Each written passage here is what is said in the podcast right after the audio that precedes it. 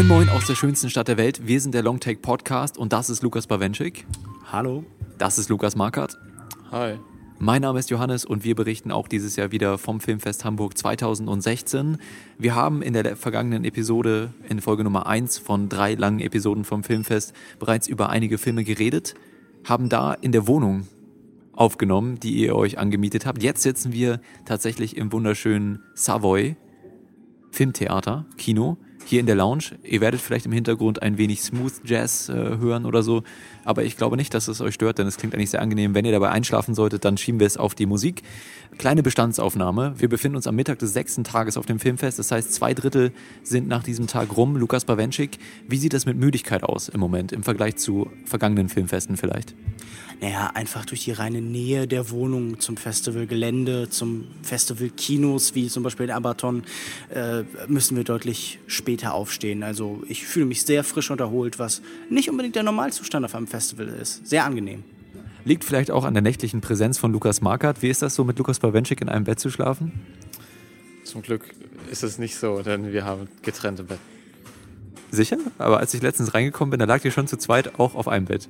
Nee, das hättest du dir gewünscht, aber so war es nicht. Ich würde auch sagen, Joko, deine erotischen Fantasien sind sicher alle sehr ergiebig für dich, aber die sind, du musst sie nicht auf die Wirklichkeit projizieren. Gut, tut mir leid, dann habe ich mir das eingebildet. Äh, ach moin, der Hardy ist da. Mensch, Hardy, kommen Sie doch her, einfach live in die Aufnahme rein. Unfassbar. Hardy, moin. Moin. Schon einen Film gesehen heute? Ich bin gerade aufgewacht. Gerade aufgewacht, ja. Okay, setz dich doch erstmal. Du wirst uns gleich hier ähm, in der Diskussion zu verschiedenen Filmen zur Seite stehen mit deiner Meinung. Und beginnen werden wir gleich mit, den, mit dem Film, den wir gestern Abend gesehen haben. Der Regisseur war bei der Vorführung zu Gast. Olivier Assayas, der neue Film heißt Personal Shopper. Und wir hören einmal kurz in den Trailer rein. Ilma Afkind. You ever heard of her? Hmm. No. She invented abstract art before Kandinsky and Malevich. She claimed that the spirit world communicated with us through her.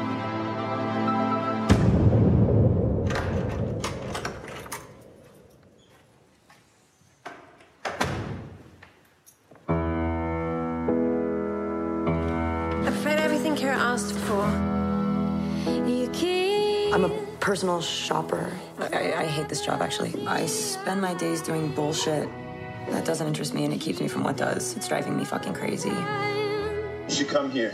I I need to go back to Lewis's house. Give me the tiniest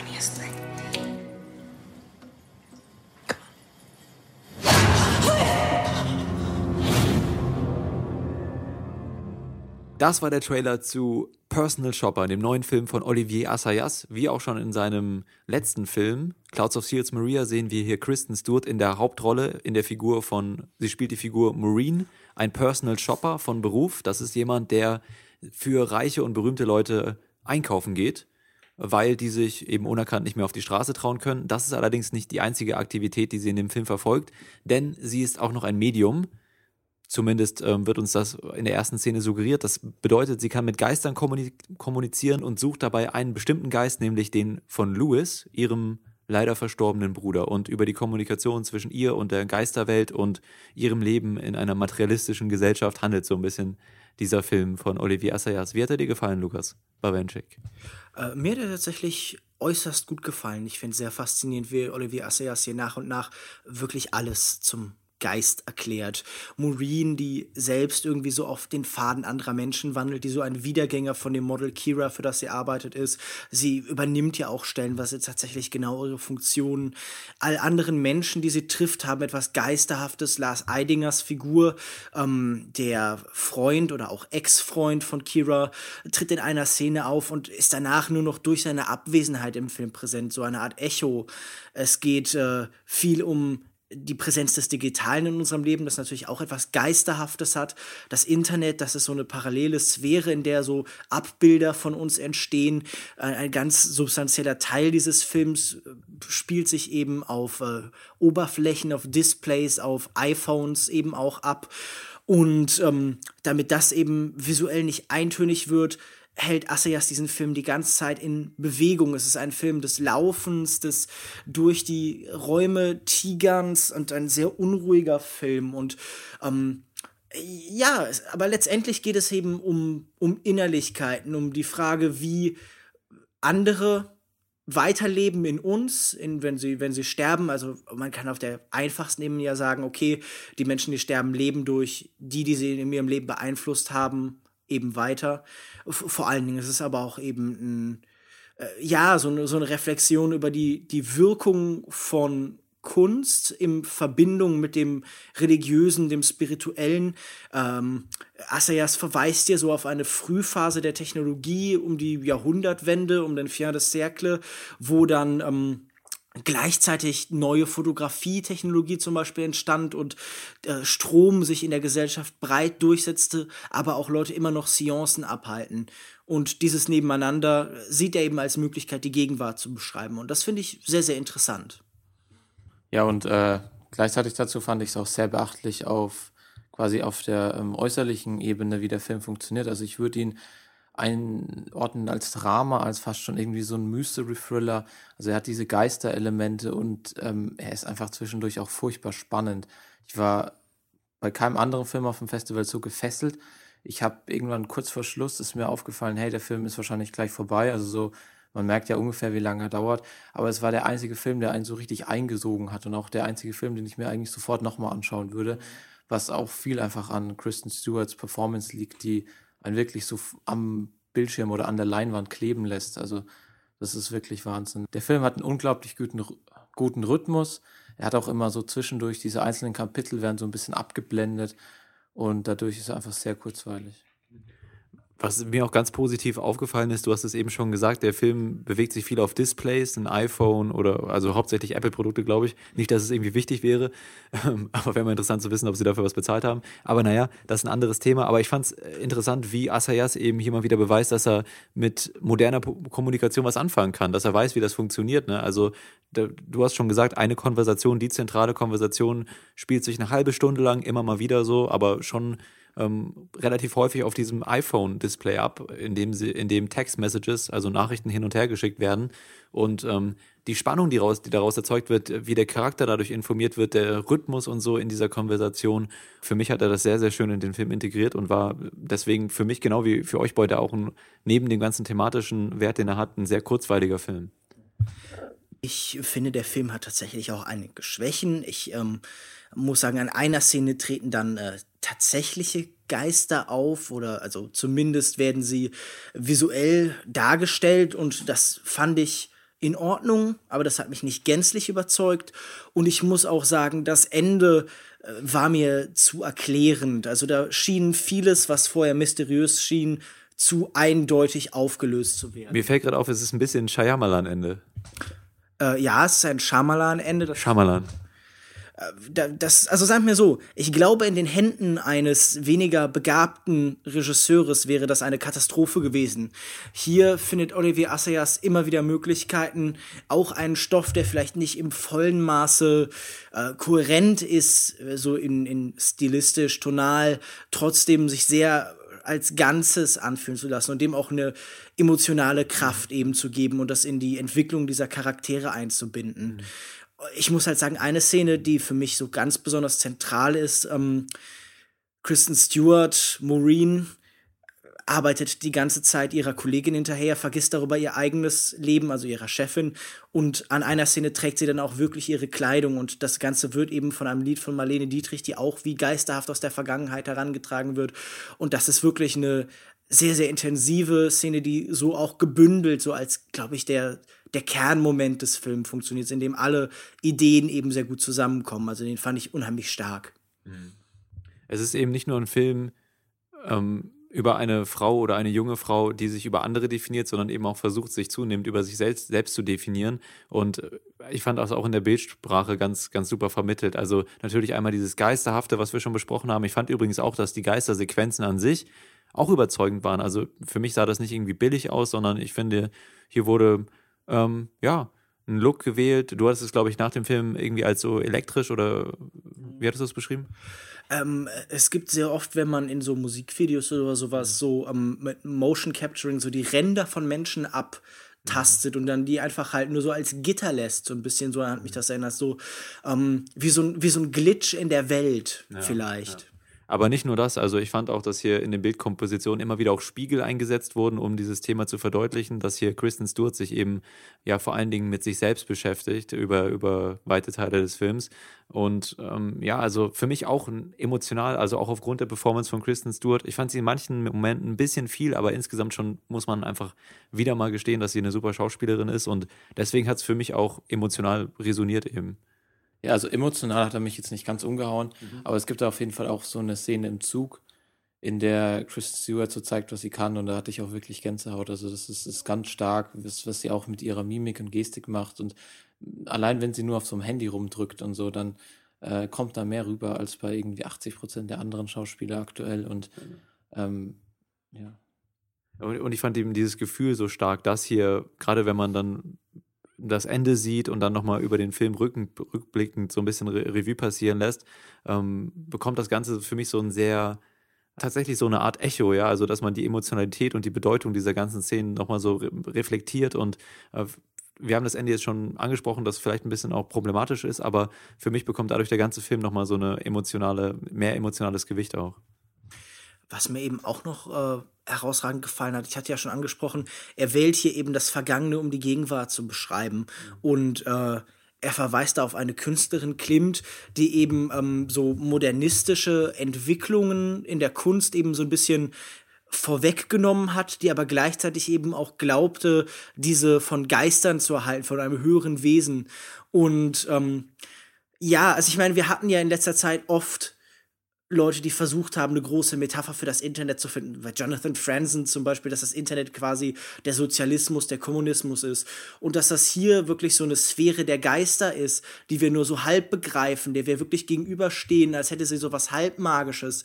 Das finde ich sehr faszinierend, weil ähm, wir wirklich da eine Entwicklung haben, die wahrscheinlich eine der größten in der Menschheitsgeschichte sein wird, die immer noch so was sehr Fremdartiges und Andersartiges hat. Selbst für, für die wie, wie uns, die man ironischerweise Digital Natives nennt ja, ich, ich glaube nicht, dass wir Eingeborene sind, sondern wir sind genau wie alle anderen irgendwas zwischen Touristen und so Wandler in einer Paralleldimension, in so einer Schattendimension. Mhm. Das finde ich ist hier auch eine Erkenntnis, die gar nicht so von so einem alten Mann kommt oder so, sondern Assayas gibt sich ja als jemand, der eben Teil des Zeitgeistes ist. Also ich mhm. mag, dass dieser Film hier zu keinem Zeitpunkt irgendwas verteufelt, aber unsere, das Fremdeln der Menschen sehr gut aufgreift. Also es ist ein guter Film, um Zeitgeist zu beschreiben. Ha. Ja. Verstehst du, versteht ihr wegen Geist? Ja, verstehst du, ich bin begeistert. Bege uh. Geistert? Verstehst ha? Ja, ja, ja. Ja, ich verstehe. ja, also diese thematischen Referenzen sieht man natürlich, werden vor allen Dingen dadurch deutlich über diese Dokus, die sie immer wieder am, ähm, am ja, äh, auch, auch sehr schön, weil es natürlich wieder der typische Film im Film von Assayas ist seit Irma Web und so kennen wir das ja. Da werden Filmhistorie wird erweitert um das Fiktionale und auch das, was wirklich äh, da ist, ist ja eigentlich fiktional und dieses Spiel damit. Bei ähm, bei Assayas kann man nie sicher sein, ob die Filme, die er aufgreift in seinen Filmen, echt sind oder ja. von ihm gedreht worden. Und hier gibt es so einen Fernsehfilm, den ich dann tatsächlich gar nicht schlecht gemacht finde, wo ich so bin, so, ach, den hätte ich mir vielleicht sogar angeguckt, wenn es den auf YouTube gäbe. Das fand ich sehr schön. Ja.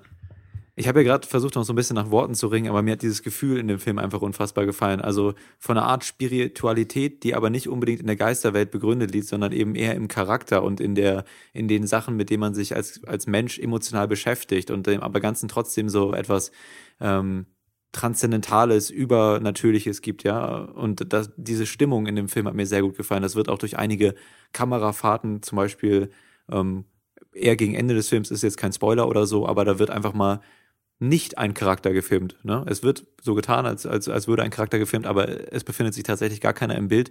Und diese, diese, das Film von Leere und von Emotionen, die auch in, in, in Marines Charakter eben so, äh, die er selbst versucht, das herauszufinden, wie sie zu dem Ganzen steht und wie sie mit der Trauer und dem Verlust umgehen soll. Das hat mich einfach, also ich kann es nicht richtig in Worte fassen, aber diese, das Gefühl fand ich einfach sehr, einzigartig. Ich, ich finde das halt interessant, weil es ja wirklich so was Antonioni-mäßiges ist, weil dann auf einmal das Figuren abhanden kommen und dann so wirklich für eine längere Zeit einfach weg sind.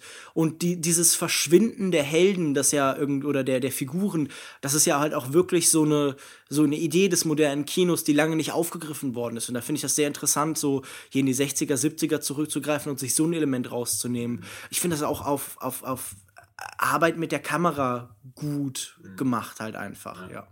Und äh, Lukas Marker, du hast vorhin auch angesprochen, es ist auch einfach ein spannender Film, ja. Also es gibt mehrere Thriller-Sequenzen im Film, die einen richtig mitreisen. Auch hier wird auch die Technik, die in dem Film benutzt wird, sehr clever von Assayas eingesetzt, so dass man sich wirklich auch als jemand, der täglich mit dem iPhone umgeht, äh, muss man das einfach respektieren, wie hier die, diese ganzen Elemente eingesetzt wurden, um Spannung zu erzeugen, auf so eine sehr frische, moderne Art und Weise, die sich eben, wie gesagt, gar nicht so anfühlt, als würde das vom alten Mann kommen oder so. Ähm, wie hat dir der Film als Thriller gefallen? Welche Sequenz war vielleicht für dich die stärkste? Ja, auch als, als Thriller hat er mir sehr gut gefallen. Es gibt am Anfang diese Geistersequenz, die ich auch nicht billig fand, obwohl man eben so einen Geist gezeigt hat. Die war auch irgendwie spannend und die ganze Zeit liegt halt auch diese Spannung in der Luft, weil man nicht genau weiß, was ist hier los und gibt es wirklich Geister und so. Und später wird dann auch unglaublich viel Spannung einfach mit einem Handygespräch entwickelt über so Push-Nachrichten. Ich glaube, wenn man, man kann den Film auch quasi fast so auf Genre-Festivals zeigen, mhm. weil er ist, also ich finde, er ist mindestens genauso viel Thriller und Mystery als Drama. Mhm. Ja, ich glaube, damit haben wir erstmal sehr, schon so einigermaßen unsere Einstellung zu dem Film rübergebracht. Der Film kommt äh, Anfang nächstes Jahres in die Kinos, ist das richtig? Genau. Ja, ist korrekt. Dann, 27. 19. Januar. 19. Januar, irgendwann im Januar jedenfalls. Äh, und da werden wir ihn vielleicht dann ja auch nochmal besprechen. Ich denke, wir sind alle relativ äh, bereit, ihn auch nochmal ein zweites Mal zu sehen. Und dann gerne auch jetzt, sagt Lukas Bawenschik, und dann nochmal darüber zu sprechen und auch mit euch da draußen zu diskutieren. Aber vorweg einfach schon mal ein Riesenlob äh, oder äh, eine Riesenempfehlung von uns an euch, dass ihr euch den Film vormerkt. So viel also zu Personal Shopper von Olivier Assayas. Falls euer Interesse geweckt wurde, und wir hoffen ja, dass das schon der Fall war, hört ihr am Ende dieser Folge noch ein QA mit dem Regisseur Olivier Assayas, das im Anschluss an unsere Vorführung äh, die Deutschlandpremiere von äh, Personal Shopper hier in Hamburg stattgefunden hat. Also nach dem Abspann hier von dieser Folge könnt ihr äh, in das QA mit Olivier Assayas reinhören. Wir kommen jetzt zu einem Film, der eines mit Personal Shopper gemeinsam hat. Die beiden Filme haben sich nämlich den Preis für äh, die beste Regie in Cannes geteilt. Olivier Assayas und Christian, Christian Mungio. Und der Film nennt sich Graduation. Lukas Bawenschik, wovon handelt Graduation? Es ist die Geschichte des Arztes Romeo, dessen Tochter Eliza angegriffen wird. Es gibt einen sexuellen Übergriff und äh, das ausgerechnet kurz in der vor der Zeit ihrer letzten Prüfungen und dadurch wird sie aus dem Leben geworfen. Sie bekommt Probleme mit diesen letzten Tests und sie benötigt sie aber dringend eben, sie benötigt dort sehr gute Ergebnisse, um das von ihr erwünschte Stipendium erreichen zu können. Das scheint ihre letzte Chance aus dem rumänischen Dorf, aus der rumänischen Stadt, in der sie alle leben, mit äh, begrenzter Zufriedenheit zu entkommen. Und nun scheitert sie aber dann eben doch irgendwo an diesen Hürden. Und ihr Vater denkt sich, vielleicht kann ich ihr nachhelfen. Und er stürzt sich in die umfangreichen Gewinde der rumänischen Korruption und muss bald feststellen, dass äh, es sich manchmal auszahlt, doch auf dem rechten Weg zu bleiben. Ich war leider nicht ganz so begeistert von dem Film. Ich finde, er moralisiert halt die ganze Zeit so ein bisschen vor sich hin und plätschert auch so vor sich hin. Er hat keine so wirklichen Höhepunkte. Und ich finde halt dieser ganze Vorfall, dass eben dann die Tochter vergewaltigt wird und dann eben bei dem Test nicht mitschreiben kann, wird so ein bisschen aufgeplustert. Ich finde, es wird ein Bild gezeichnet, als gäbe es einfach nur Korruption, man, als hätte man dann irgendwie nicht mal reden können oder so. Das ist, ähm, ja, das finde ich irgendwie ein bisschen schwer, ob das wirklich so ist. Aber gleichzeitig gibt es einige sehr schöne Szenen, wenn sie dann zum Beispiel in dieser Polizeistation stehen und da steht dann eben eher der Arzt und ein Polizist und noch jemand anders und sie quasi verhandeln die ganze Zeit, du legst du da für mich ein Wort ein und dann bei dem, also eine Hand wäscht die andere. Mhm. Das zeigt schon ganz gut, wie es dann angeblich doch in Rumänien so zugeht. Mhm. Also für mich war es vor allen Dingen ein Film über zwei Themen. Ich glaube, mir hat er hier in der Runde am besten gefallen. Einmal über natürlich, ich habe es schon angesprochen, ein politischer Film über Korruption in Rumänien, die Selbstverständlichkeit und wie dieses System so einen eigenen Sog entwickelt, von dem man sich eigentlich nicht wirklich frei machen kann, außer wenn man sich sehr, sehr viel Mühe gibt. äh, weil man irgendwann in eine Situation kommt, und wenn man dann einmal schwach wird, dann kommt man aus diesem Sog irgendwie nicht mehr so ganz raus. Und, da, und auf der anderen Seite auch ein Film über das rumänische Familienbild und Frauenbild. Hier der Vater Romeo übernimmt immer wieder Entscheidungen für seine Ehefrau, seine, seine Tochter. Dann vielleicht auch ein Film darüber, wie diese Dominanz sich irgendwann mal dreht, ja. Und ähm, die Entscheidungsmacht quasi. Und für mich war es aber kein, es wurde im Vorfeld so, man hat so von einigen Stimmen gehört, dass es irgendwie wieder so ein osteuropäischer Leidensporno ist und so. Und das fand ich eigentlich nicht. Ich fand, der Film hatte durchaus seine lockeren Momente. Ich fand die Charaktere angenehm ambivalent, gerade den Vater. Ähm, bei dem fand ich, gab es immer wieder Phasen, wo man ihn nachvollziehen konnte, warum er so handelt, warum er auch vielleicht mal autoritär auftritt, warum er sich in dieses System reinbegibt. Und dann immer wieder auch Phasen, wo man ähm, menschlich nicht mehr so an seiner Seite war und eher mit anderen Charakteren mitgefühlt hat. Und ähm, ja, ich fand das vor allen Dingen ihn eben als Charakter einen schönen Mittelpunkt in dem Film. Auch visuell hat mich der Film beeindruckt, wie also dieses System, dieses korrupte System dargestellt wird. Häufig halt im, in einer Einstellung, wo Dialoge im Profil gezeigt werden, also viele Zweier-Einstellungen, wo die, wo die ähm, Gesprächspartner im Profil gezeigt werden und sich im Hintergrund immer wieder diese ganze Welt, zum Beispiel eine Polizeistation oder in der Schule oder so, ähm, bewegt sich weiter, ja, und, und diese korrupten Wortfetzen fliegen zwar quasi zwischen den Gesprächspartnern hinter, äh, hin und her vor dieser Kulisse des ganzen Systems, die das im Hintergrund dargestellt wird. Der Film begrenzt sich auf wenige Einstellungen, aber die sind schön gewählt, finde ich, und auch charakterlich hat der Film mich überzeugt. Deswegen hat er mir, glaube ich, hier in der Runde auch am besten gefallen. Ich finde, letztendlich ist es tatsächlich halt ein, ein sehr didaktischer Film, der seine Moral wirklich sehr viel vor sich herträgt. Also dieses Moralisieren, das Lukas da vorhin beschrieben hat, das habe ich eindeutig auch gesehen. Es ist natürlich ein Film über einen Umbruch im Leben. Wir beginnen diesen Film äh, mit dem, mit dem ein, einem Übergriff, einem Angriff. Ein, ein Stein fliegt durch eine Scheibe. Und es ist so ein bisschen wirklich die Umsetzung dieser Broken Window Theory. Also in dem Moment, in dem eine Scheibe in der Stadt, in dem Wohnblock irgendwie zerstört ist, beginnt, weil halt einfach eine Hemmschwelle gebrochen ist, alles nach und nach in sich zusammenzufallen. Und diese Kartenhausigkeit des Lebens, dieser Gefüge, in denen sich diese Menschen befinden, wurde ja auch ganz gut akkurat dargestellt. Und ich finde auch, das Visuelle hast du ja schon ganz gut beschrieben, Joko. Zweier Einstellung, dann dahinter und außen herum eben so eine Dynamik. Trotzdem finde ich, ähm, fügt sich dieser, fühlt sich dieser Film manchmal ein bisschen unbewegt an. Und das ist natürlich äh, relativ präzise als Beschreibung der Leben dieser Menschen, aber ich finde, es hat auf Dauer auch so ein bisschen was, äh, ja, Repetitives. Also da ist mhm. halt eine gewisse statische Qualität, die nie ganz abgeschüttelt werden kann. Und ich muss auch sagen, viele der Entwicklungen sind in gewissermaßen nicht sonderlich überzeugend. Ich finde manche von den Figuren nicht ganz schlüssig gezeichnet. Ähm, aber ich muss auch sagen, also ein Leidensporno habe ich hier nicht gesehen. Natürlich sind das jetzt keine einfachen, glücklichen Leben voller Tanz und Freude. Aber ähm, es ist auch zum Beispiel nicht wie einem anderen rumänischen Beitrag, den wir gesehen haben, Godless, den Locarno-Gewinner des Jahres. Ähm, der einen ja wirklich mit dieser Schwere erdrückt. Also das ist hier vielleicht so ein hanekaftes Moralstück am ehesten. Daran kann man sich stören, wie ich das gemacht habe, oder auch weniger, wie Joko das gemacht hat, aber es ist auf keinen Fall ein schlechter Film. Ich halte ihn für solide.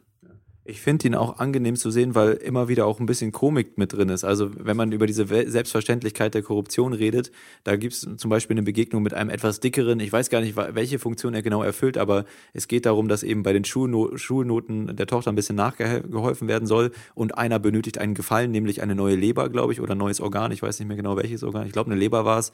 Ähm, eine Leber, ich denke mal, bei dem ganzen Alkoholkonsum, den wir haben.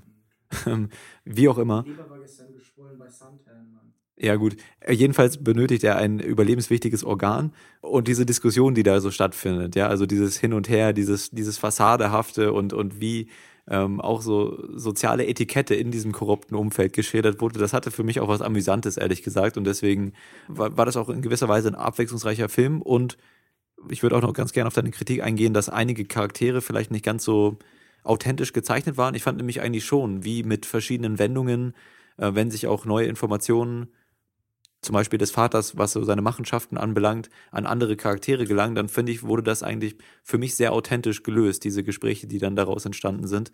Ähm, also, ja, ich rede über die Affäre, die bekommt man ja auch von, von Anfang an als Zuschauer mit. Also, ich fand es authentisch. In welcher Hinsicht meinst du, ist es nicht überzeugend?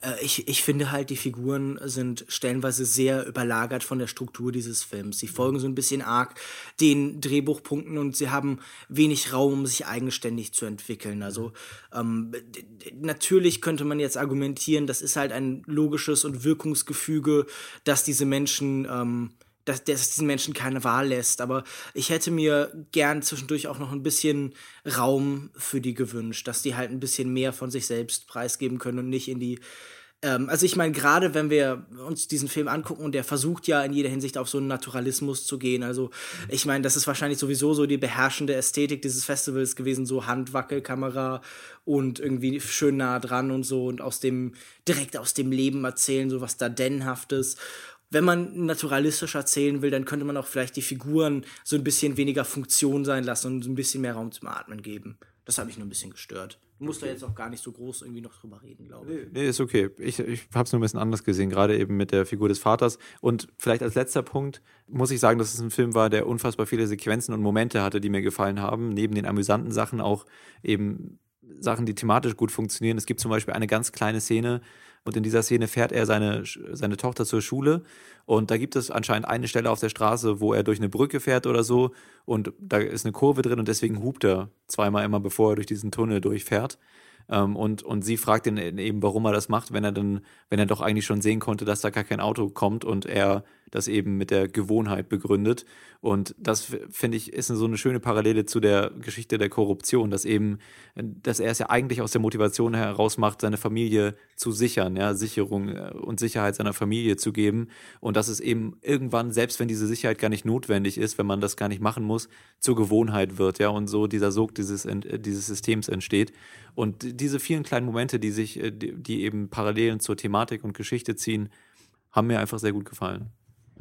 Ich finde es halt natürlich auch so ein bisschen einfach, so aus westeuropäischer Sicht, sich darüber zu freuen, oh, endlich wird mal wieder was über die osteuropäische Korruption erzählt. Also das ist jetzt thematisch natürlich etwas, das jemand aus seiner eigenen Heimat erzählt, aber ich glaube, ähm, dass diese Filme so erfolgreich sind, dass wir so, so stark mit äh, gerade den, den Balkanländern assoziieren und so mit dem Ostblock, hat auch damit zu tun, dass wir uns natürlich darüber freuen, dass unsere eigenen Erwartungen und Klischees halt eben bestätigt und, und, und, und unterstrichen werden.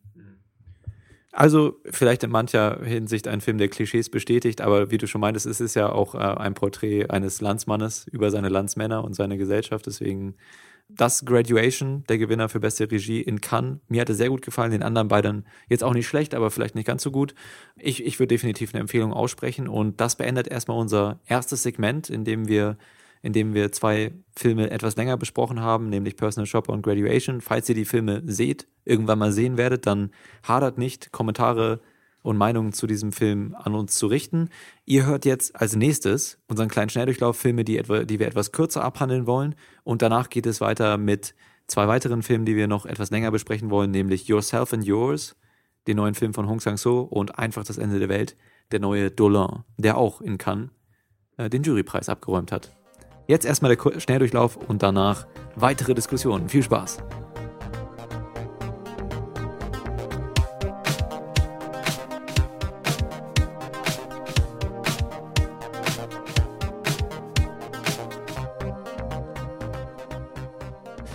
Wir sitzen hier wieder im Savoy Kino, kommen gerade aus einer Presseverführung zu Arrival, den Denis Villeneuve-Film. Darum soll es jetzt aber nicht gehen, denn bei mir sitzt Hardy Zaubitzer, auch bekannt als Hardy the Hammer oder Heroic Hardy. Hardy, woher kennt man dich denn eigentlich? Du schreibst ja auch Filmkritiken und sowas. Also ich schreibe auf meinem Blog lethalcritics.de Kritiken und irgendwelche anderen Sachen, Festival-Blogs von der Journal und sowas. Ähm, und es gibt auch noch Podcasts da drauf. Der, und der Podcast wird auch bald wiederbelebt, wenn wir Zeit haben. Und sonst noch auf filmfutter.com, ähm, in der Berliner Indie-Kino-Zeitschrift. Und ja, das war es eigentlich schon. Gute Credentials, deswegen wollen wir dich natürlich auch nach deiner Meinung fragen, was hier auf dem Filmfest für dich so, was die Highlights waren, was die Tiefpunkte vielleicht auch waren. Überraschungen, fangen wir mal bei den Highlights an. Was sind die Filme, die dich hier äh, am meisten beeindruckt haben oder mitgenommen haben? Also gleichzeitig auch eine Überraschung, der neue Dolan, der mich äh, sehr berührt hat auch irgendwie. Also ich habe im, im, großen melodramatischen Finale fast auch ein Tränchen verdrückt. Ähm, Unüblich für dich? Nicht ganz. Also ich öffne mich langsam immer mehr. Vor allem, ich denke auch, wenn man irgendwie ähm, jeden Tag so viele Filme guckt und dann wenig schläft, ist man auch irgendwie offener für Emotionen, weil man so fertig ist. Das ist irgendwie der schöne Nebeneffekt. Ähm, und ich glaube, Lukas Bawenschik und ich sind uns einig, dass äh, Vincent Cassel irgendeinen Preis für seine Leistung verdient hat da. Den Vincent Cassel-Preis für besonders intensives Schauspiel von mir aus. Vor allem, weil er wieder irgendwie so eine aggressive Vincent Cassel-Rolle spielt, aber diesmal auch noch ähm, so, eine, so eine große Tragik bekommt. Also irgendwie ist alles groß in dem neuen Delon. Das Drama ist groß und äh, die Leistungen sind groß. Ich mochte ja auch Marion Cotillard total gern. Ja, das war auf jeden Fall, das ist glaube ich mein, mein Herzenshighlight. Wenn ich irgendwie nach dem Kopf gehen müsste, dann ähm, wäre es wahrscheinlich Dark Knight. Okay. Ähm, Kannst du kurz sagen, ich glaube, den kennen viele unserer Hörer nicht. Wir sehen den Film auch erst heute Abend. Worum geht's da?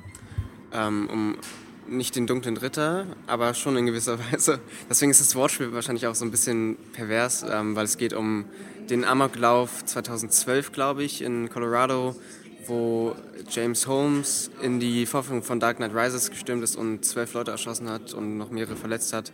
Ähm, und der Film agiert so ein bisschen wie Gus van Sands Elephant. Also wir folgen vor der Tat äh, mehreren Leuten, die nacheinander eingeführt werden, die nicht so wirklich was miteinander zu tun haben. Aber im Gegensatz zu Elephant, der ein bisschen ähm, zurückschaut hat und darauf geguckt hat, was ähm, zu so einem Amoklauf führt und ein bisschen diese kollektive Suche nach Antworten ähm, behandelt hat, guckt halt ähm, Dark Knight mehr darauf, was generell in der Gesellschaft falsch läuft und wie viele potenzielle Amokläufe da eigentlich schlummern, weil halt jeder so viel Wut in sich trägt und was da eigentlich falsch gelaufen ist. Okay, unsere Meinung könnt ihr dann wahrscheinlich in der nächsten Folge hören, dann werden wir den auch nochmal besprechen. Das waren also die zwei positive, positive Erlebnisse, die du hattest hier in Kinos. Was waren die negativsten Erlebnisse? Ähm, tatsächlich Personal Shopper, der mich immer noch frustriert und ich finde es auch schwierig darüber zu schreiben, ähm, weil er sicherlich kein uninteressanter Film ist, ähm, aber so, es ist so schwierig. Er setzt halt dieser, dieser ganzen spirituellen Ebene sowas äh, Konventionelles irgendwie entgegen, wie er halt ähm, diese, diese Geister dann ähm, visuell darstellt, in, in Crimson Peak gestalten oder schwebenden Tassen. Ja, und, und dann halt, wo ich, wo ich auch immer noch nicht ganz weiß, wie gut ich oder wie schlecht ich es jetzt finde, dass halt eine ganze halbe Stunde über Handybildschirme gelöst wird. Also da es so, ein, so einen inneren Dialog von der Hauptperson gibt. Fandst du das nicht, äh, diese Diskussion und, und diesen Rhythmus nicht spannend? Und auch die verschiedenen Th äh, Thriller-Sequenzen, die durch den Handybildschirm quasi aufgebaut wurden? In manchen Momenten ja, aber eben nicht äh, in diesem ganzen Dialog im Zug. Also weil ich halt das Gefühl hatte, ich, ich erfahre jetzt trotzdem nichts über, über das Innenleben der Person, obwohl es ja so ein innerer Monolog ja eigentlich dann schon fast ist. Ähm, und es war halt so, so uninspiriert. Also ich habe, du kannst dir angucken, um, Unfriended der auch so ein Desktop-Thriller ist und der hat halt viel mehr, war innovativer in seiner Idee. Also in Person Shop ist das dann wirklich halt nur Shot gegen Shot mit dem Handybildschirm und ihr. Mhm. Ja, wir waren relativ angetan. Wir haben hier am Anfang der, der Folge kurz drüber geredet und vielleicht, wenn wir nochmal zum Kinostart drüber reden, ähm, bist du auch herzlich eingeladen, so ein bisschen äh, die Gegen Gegenposition in unserer Diskussion einzunehmen. Gab es noch andere Filme, die dich ein bisschen enttäuscht zurückgelassen haben? Enttäuscht fällt mir jetzt gerade gar nichts richtig ein. Also doch, äh, Völkermord, mhm. äh, den ich zwar auf 16, 16 mm gucken konnte, was ganz schön war, aber der halt nach der ersten halben Stunde, wo, also es geht halt um, um die Vertreibung der indigenen Völker in Mexiko. Ähm, und ähm, der Regisseur schafft es halt am Anfang so eine persönliche Ebene da reinzubringen, indem er ganz viele Leute interviewt und diese persönlichen, persönlichen Schicksale da ein bisschen beleuchtet und dann aber halt doch in diese Statistiken abdriftet und das dann 130 Minuten lang mhm. ist ein bisschen zäh. Äh, ja, und generell, ich habe am Anfang schon gefragt, aber bist du das erste Mal auch in Hamburg und das erste Mal auf dem Filmfest? Wie findest du die Kinos so, wie das logistisch gelöst wurde? Wie war die äh, Erfahrung insgesamt für dich? Also ich wollte ja schon immer mal nach Hamburg und jetzt hat sich endlich ergeben. Und das Wetter war sehr schön am Anfang. Jetzt ist so ein bisschen dieses Klischee Hamburg-Wetter, aber dafür sind wir in den wirklich äh, schönen Kinos. Also ich war nach gestern im B-Movie das erste Mal, was irgendwie ganz schön ist, weil es so eine, so eine ranzige Hinterhof-Atmosphäre da herrscht irgendwie. Aber natürlich auch das Savoy ist ja irgendwie das Pendant zum Berliner Astor. Und äh, das Abaton ist sehr schön. Also ich besser als in Leipzig. Wobei man fairerweise sagen muss, dass das Savoy nicht offiziell zum Filmfest gehört, leider. Äh, aber ja, okay, erstmal danke für deine Einschätzung. Sag uns doch noch und den Leuten, die jetzt vielleicht ein bisschen äh, neugierig geworden sind, wo man dich so äh, auf Twitter und so finden kann. Also ihr findet mich auf Twitter als Hardy Mazing und äh, auf Letterbox auch. Ich bin, ich bin ja der Meinung, du solltest das in Helikopter Hardy umändern. Das ist eine Überlegung wert. Ja. Okay, danke Hardy. Äh, wie gesagt, du bist herzlich eingeladen, äh, demnächst mal bei uns im Podcast vorbeizuschauen. Oder wir bei euch vielleicht auch mal. Und ähm, ja, so viel Hardys Eindrücke vom Filmfest Hamburg. Tschüss.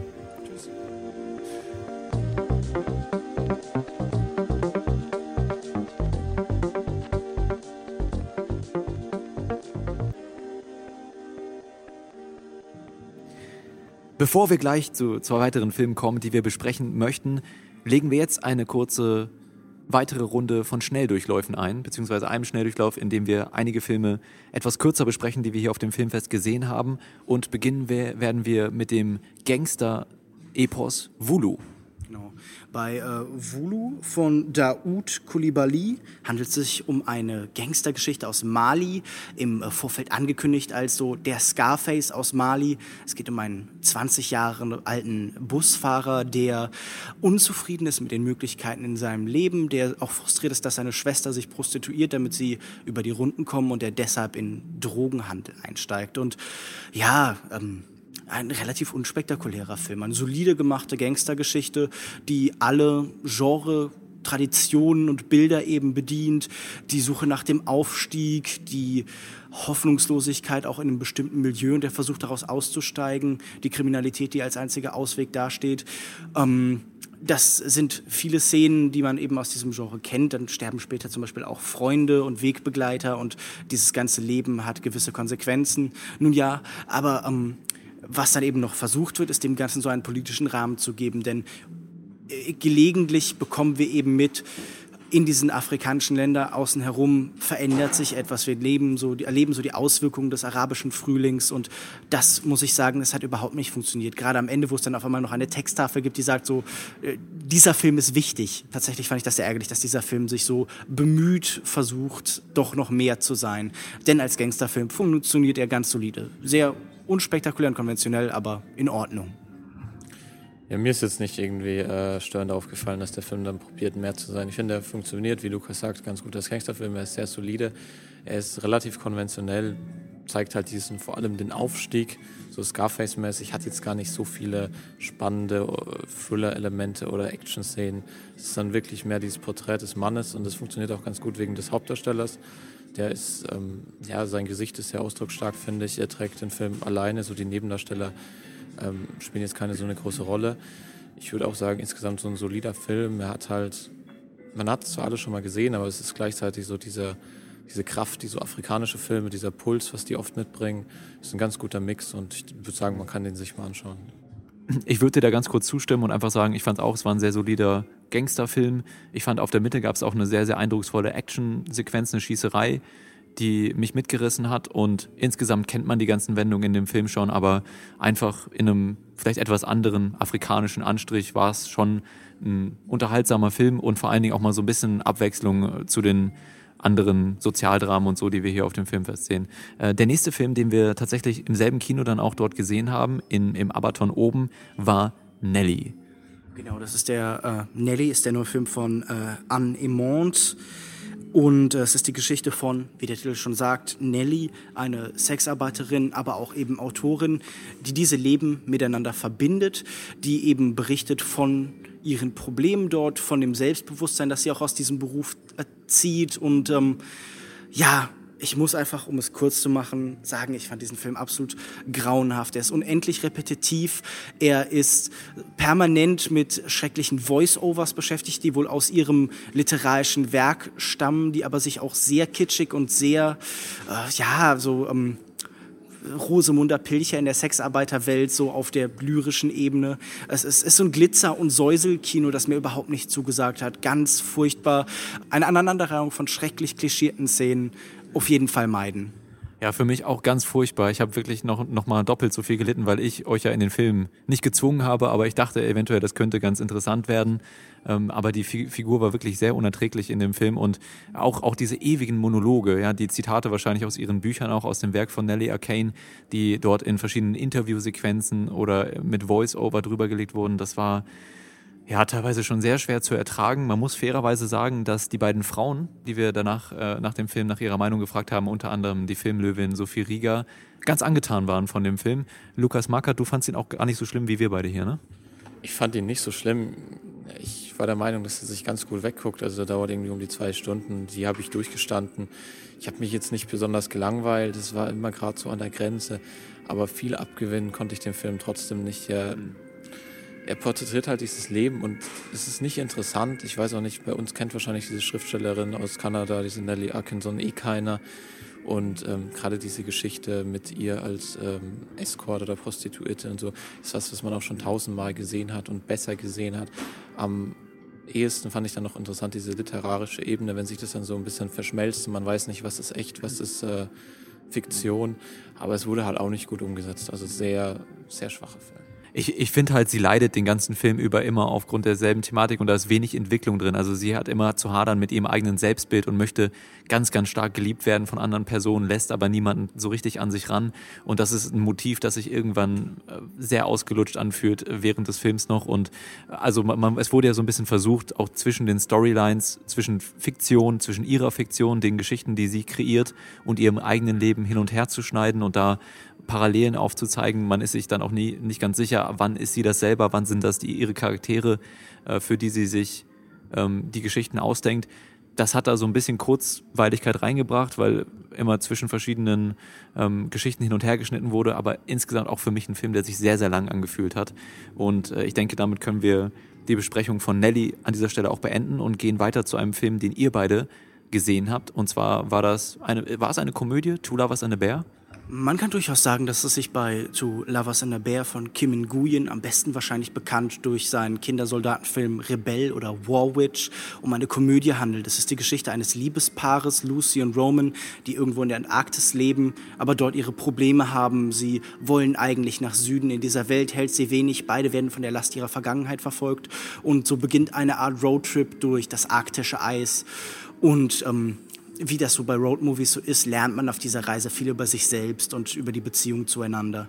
Und das ist für mich halt so ein Crowdpleaser einfach. Also ein Film, der auch sehr darum bemüht ist, viele Leute anzusprechen, sehr zugänglich, viel nette Musikmontagen und so, zum Beispiel irgendwie, keine Ahnung, zu Seven Nations Army, also jetzt der Seven Nations Army, also nicht die originellste Musikeinsätze, aber ähm, äh, durchaus immer wieder auch ganz nette, unterhaltsame, humoristische Einlagen. Es wird mit einem Bären gesprochen, das ist so ein bisschen magischer Realismus. Ähm, kann man alles machen, ist solide, aber sicherlich nichts Besonderes. Inwieweit hat die Romanze funktioniert? Ach, die Romanze hat okay funktioniert. Also die beiden Darsteller, das ist im männlichen Part Dane DeHaan und äh, weiblichen Tatjana Maslani, die man aus äh, Orphan Black kennt, wo sie so viele Rollen spielt. Die sind beide sehr solide, machen ihren Job ganz gut. Ist ein bisschen, manchmal ein bisschen kitschig, die, die Romanze. Ansonsten würde ich nicht unbedingt sagen, dass es ein Crowdpleaser ist. So ein bisschen vielleicht, aber ich, dafür war die Stimmung teilweise doch dann zu düster, zu bedrückend. Im ehesten Sinne vielleicht ein Drama mit vielen doch dann äh, ganz lustigen Momenten, die die Stimmung dann immer wieder auflockern. Es gibt so einen Bär, der auch kein CGI-Bär ist, der. Hier stirbt gerade jemand im Hintergrund, sorry. Der wirklich, lustig, der wirklich lustig ist, weil er reden kann und ja. Also ein Film, den man nicht unbedingt äh, sehen muss, aber definitiv vielleicht nicht die schlechteste Wahl. Ein Film, über den man das vielleicht nicht sagen kann, ist der nächste Film, den wir gesehen haben, Black, obwohl er meines Erachtens ganz gut angefangen hat mit einem netten, erfrischenden Rhythmus. Es ist eine moderne Art Romeo und Julia Geschichte, die in den Sozialbezirken Brüssels spielt. Wie hat euch der Film gefallen? Habt ihr die ersten 20 Minuten auch gedacht, dass der Film besser wird, als er letztendlich dann doch war? Ich muss sagen, am Anfang hatte ich mich äh, erinnert gefühlt an einen Film wie zum Beispiel City of God äh, hier wurde ein gutes Tempo vorgelegt. Man hat ja das Gefühl, das ist auf angenehme Weise stilisiert und haucht eben diesem Stoff nochmal eine Form von Modernität ein. Es ist ja durchaus nicht die erste moderne Romeo und Julia-Geschichte, die im Gangmilieu geschildert wird. Aber letztendlich scheitert dieser Film eigentlich auf wirklich jeder Ebene. Diese anfängliche Stilisierung entpuppt sich sehr, sehr schnell als so eine große Beliebigkeit von Bildern. Man packt dann halt Zeitlupe irgendwo hin, wo es cool aussieht. Ähm, der Romeo und Julia Plot wird eigentlich jeder Dramatik, die wirken könnte, beraubt. Man setzt auf ganz grelle Effekte. Es wird an jeder Ecke äh, vergewaltigt mit Kamerarotationen und so. Und das ist in, in, in jeder Hinsicht einfach wirklich unangenehm, exploitativ. Es ist einfach wirklich ein miserabel geschilderter Film. Und diese beiden Regisseure finden auch in diesen Figuren eben nichts Interessantes. Es bleibt unheimlich plakativ. Es hat stellenweise fast so eine ähm, so eine Schulaufführungslogik in der Art, wie die Themen transportiert werden. Also die, die Charaktere sprechen alles aus, obwohl dieser Film so visuell stark werden soll. Und er, er endet dann tatsächlich auf so einem Mosaik äh, von, von, Toten. Diese klassische Dramaturgie, die wir von Shakespeare kennen, wird dann halt irgendwie so ganz explizit gezeigt. Gewalt soll irgendwie wahrnehmbar und greifbar werden. Äh, wirklich in jeder Hinsicht jämmerlich. Eine der schlimmsten Sachen, die ich auf diesem Festival gesehen habe. Also ganz so schlimm fand ich es nicht. Ich fand gerade äh, optisch hat der Film doch einiges zu bieten gehabt. Es gibt am Anfang so eine Szene, wo sie sich so schlägern in der U-Bahn und da wird extrem schnell hin und her geschnitten, auch mit so Wischschnitten. Später sieht man so einen Shot auch in der U-Bahn, wo man dann von der anderen Straßenseite filmt und die U-Bahn fährt so durch, man sieht die Leute nur noch durch die Fenster. Das ist schon ganz interessant, aber thematisch ist es ich war ja vorher schon skeptisch. Ich habe es, glaube ich, auch in der Folge davor schon gesagt, als wir über die Filme gesprochen haben, auf die wir uns freuen dass diese typischen Banlieue-Crime-Stories nicht so meins sind. Und es war halt wieder extrem konventionell, das, was man schon tausendmal gesehen hat. Man hat es halt jetzt von Paris irgendwie nach Brüssel verlegt, nur dass die Leute dort eben Pariser Gangster sein wollten. Und im Endeffekt war es das Gleiche. Es war kitschig, die Romeo und Julia-Geschichte hat aber nicht so richtig reingepasst. Es war einfach kein Film, der so gut funktioniert. Der Film hatte ein bisschen Witz, hatte einen ganz netten Soundtrack, ja, mit so, zum Beispiel dem Cover von, äh, äh von Back to Black worüber man sich streiten kann, ob man das wirklich covern sollte, aber es war ganz nett umgesetzt und er hatte, ich fand auch sympathische Hauptdarsteller, aber ich stimme euch in einem zu. Vielleicht noch ein Kommentar zum politischen Kommentar, der da mitschwingen sollte in dem Film? Ja, ich fand das sehr gruselig, dass das hier in der Kategorie Veto äh, der politische Film auf dem Hamburger Filmfestival läuft, weil äh, dieser Film ist vieles, aber halt nicht dezidiert politisch. Er hat so eine gewisse Trennung zwischen eben äh, Flamen und eben den Leuten, die französischsprachig aufwachsen. Es will den so als klassische Gang-Trennlinie irgendwie aufbauen und das funktioniert von und hinten nicht. Und das wird auch sehr schnell dann fallen gelassen. Die Mutter unserer Hauptfigur bemüht sich um die Integration in die Gesellschaft und scheitert dabei zunehmend. Und all diese Punkte werden so angesprochen, aber eben mehr auch nicht. Und das ist halt wirklich tragisch, weil das ist ja durchaus ein interessanter, auch immer noch schwelender Konflikt. Das ist, hat gesellschaftliche Sprengkraft und dass da nichts draus gemacht wird, ist halt ärgerlich.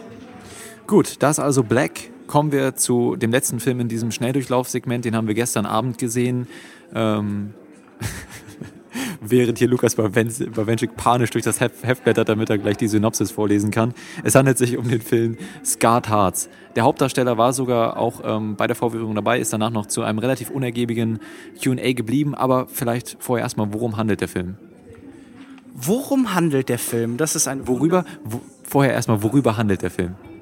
Wovon? Wovon? Worüber geht nicht oder was? Worüber handelt der Worüber Film? handelt der Film? Ja klar. Welche Sprache soll das denn sein?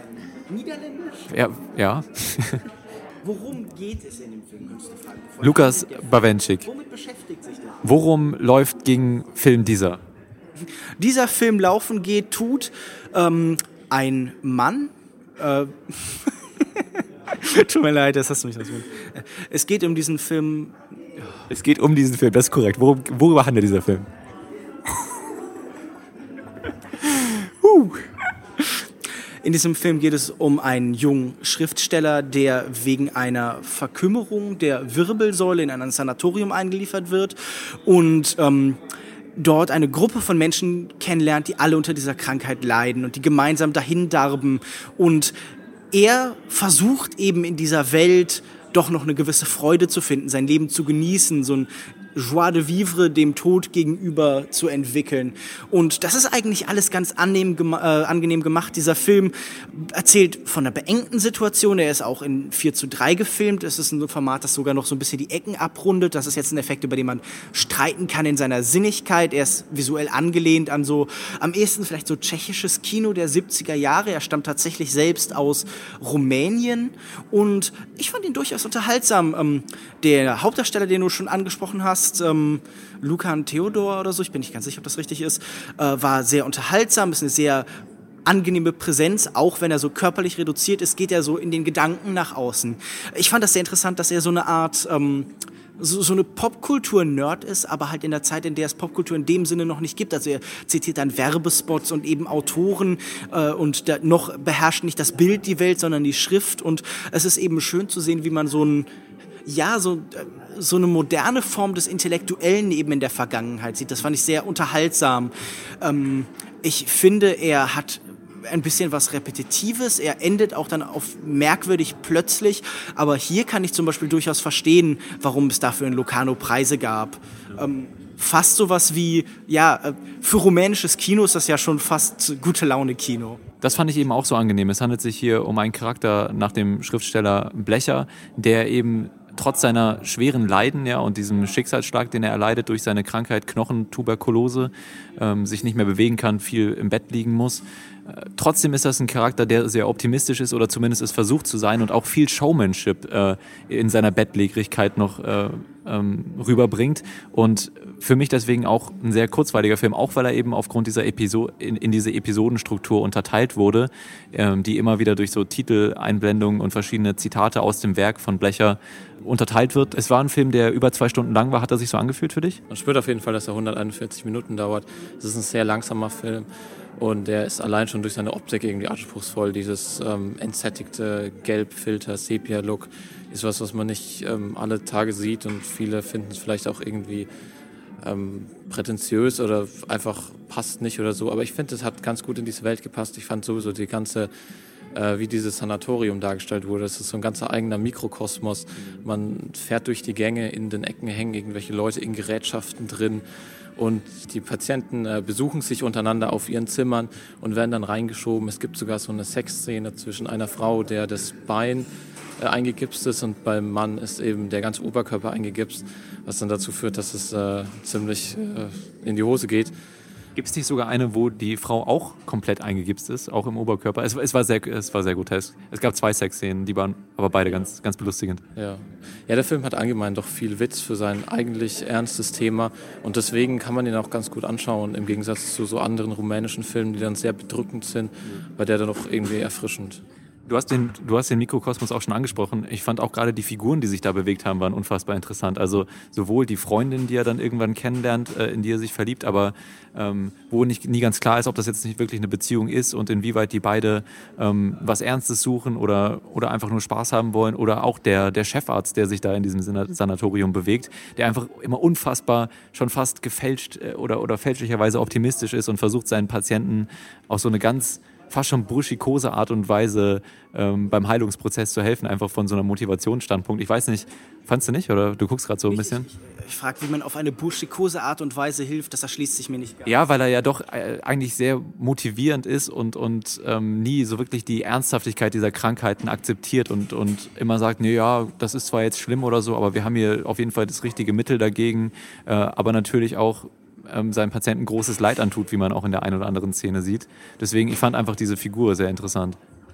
Was ich halt tatsächlich noch interessant fand, war, also man denkt natürlich sofort an äh, Thomas Manns Zauberberg. Wir sind in einem Sanatorium, keinem Luftkurort, aber ähm, trotzdem haben wir hier so eine ge gewisse Isolation von der Welt, in der doch wieder die Welt eindringt von außen. Also wir haben hier immer wieder so Echos des Zweiten Weltkriegs, die auftauchen. Es geht viel um den Antisemitismus der Zeit und um die Frage, inwieweit der Nationalsozialismus vielleicht eine Revolution für das Gute oder das Böse eben ist. Das sind so Sachen, die diese Menschen Menschen diskutieren. Und ich mag, wie ähm, die Politik von außen so in diesen Ort hereingeweht wird, wie das so vorbeizieht. Was ich weniger mochte, ähm, ihr habt ja schon angesprochen, immer wieder kommentieren Romanausschnitte von Blecher eben halt die Ereignisse und äh, stehen dann mal äh, so konterkarieren sie das Gesagte mal, unterstreichen sie es nochmal und sie dringen immer so ein mit einem Schock. Also jeder Schnitt auf diese Texttafeln kommt plötzlich und hart. Es sind Smash-Cuts. Und äh, mich hat das irritiert, weil ich so das Gefühl hatte, das passt formal nicht. Das ist, als würde dieses Werk des Autors nicht dazugehören, als würde es daneben stehen. Und das fand ich seltsam, dass es nicht besser integriert war, dass da so eine seltsame Trennung von ähm, der Narration und dem tatsächlichen Leben war, weil ich glaube, dieser Mensch versucht die ganze Zeit davon zu erzählen, wie sehr er Infektion liebt und lebt und ähm, das schien mir einfach nicht zur Figur zu passen. Gleich kommen wir zu den beiden Filmen Yourself and Yours von Hong Sang-soo und Einfach das Ende der Welt von Xavier Dolan. Freut euch drauf. Bis gleich.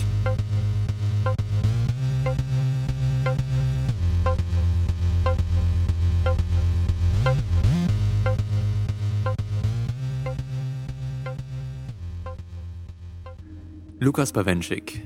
Für unsere Hörer, die noch nie auf einem Filmfest waren, Filmfest 101.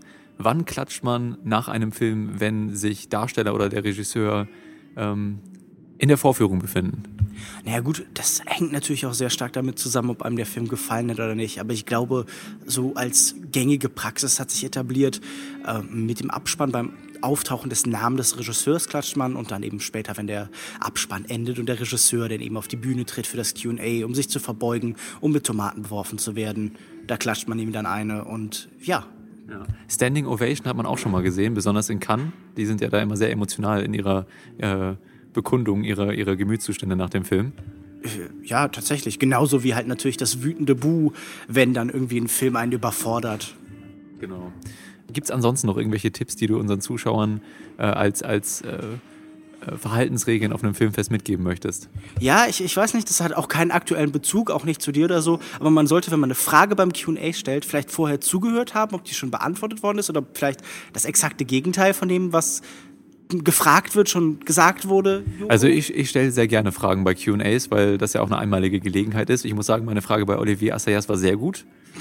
Und auch die Frage äh, in dem QA zu Scarred Hearts, wo der Hauptdarsteller da war, ähm, wurde von ihm selbst mit den Worten, das ist eine sehr gute Frage, kommentiert. In so, so viel dazu. Nachdem er, nachdem er aktiv gesagt hat, nein, ich habe von dem, was du, mit dem du die Frage eingeleitet hast, schon das exakte Gegenteil gesagt. Eigentlich fand ich, hat er das nämlich noch gar nicht, weil er hat vorher darüber über die technische. Äh, du hast nicht zugehört. Ja, das kann sein, weil ich mir die Frage überlegt habe, weil, weil ich so peinlich berührt war, dass ihn alle Leute nur nach der Location in dem Film gefragt haben und nicht nach seinem Charakter oder seinem Schauspiel.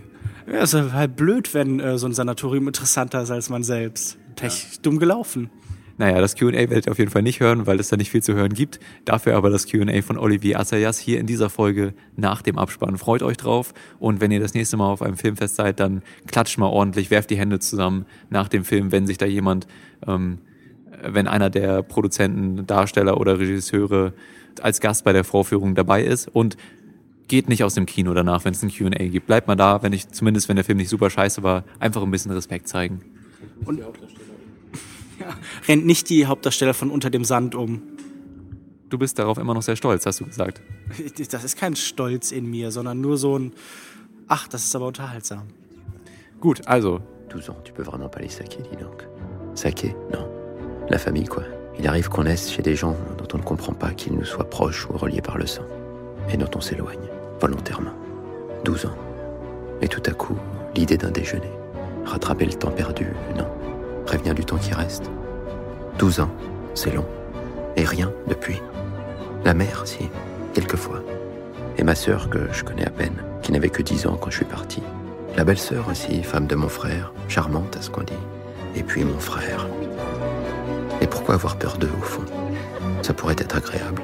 Comme dans les romans où tout finit en beauté, on finirait par s'aimer, on rirait avec bêtise. Il fermerait les yeux sur les erreurs, où il me reprocherait tout, ne me pardonnerait rien. Ça pleurerait, ça crierait, comme dans les feuilletons qui ne se posent pas de questions, les secrets, les sanglots, les reproches. Et qu'est-ce qu'ils feront quand je leur dirai? Quand je leur dirai que je m'en vais, que je ne reviendrai pas, de manière définitive, en souillant leurs souvenirs. Qu'est-ce qui se passera?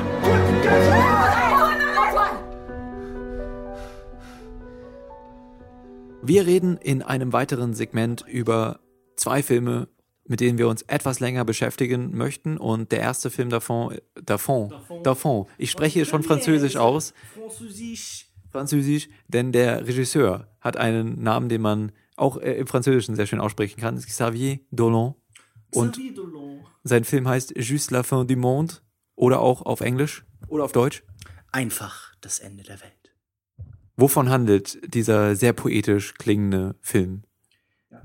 Der Film basiert auf einem Stück von äh, Jean-Luc Lagarce und es ist die Geschichte eines kranken Autoren, Louis, der wahrscheinlich in naher Zukunft sterben wird. Und, und um dies seiner entfremdeten Familie mitzuteilen, kehrt er nach Hause zurück äh, in die Provinz. Er selbst ist lange ein erfolgreicher Stückeschreiber. Äh, er arbeitet für das Theater gewesen. Und man merkt sehr schnell, warum er weggegangen ist. Es ist ein dysfunktionaler Haushalt. Diese Familie kann nicht miteinander reden. Sie reden sehr viel, aber sie begegnen einander nicht. Sie können nichts vermitteln. Und äh, letztendlich handelt der ganze Film nur von seinem Versuch, ihnen ihm diese eine Information zu geben. Doch immer wieder entstehen Hindernisse, Streitigkeiten, Barrieren in den Köpfen. Ich habe den Film leider verpasst. Lukas Magath, du hast ihn zusammen mit Lukas Bawenschik gesehen. Meinung?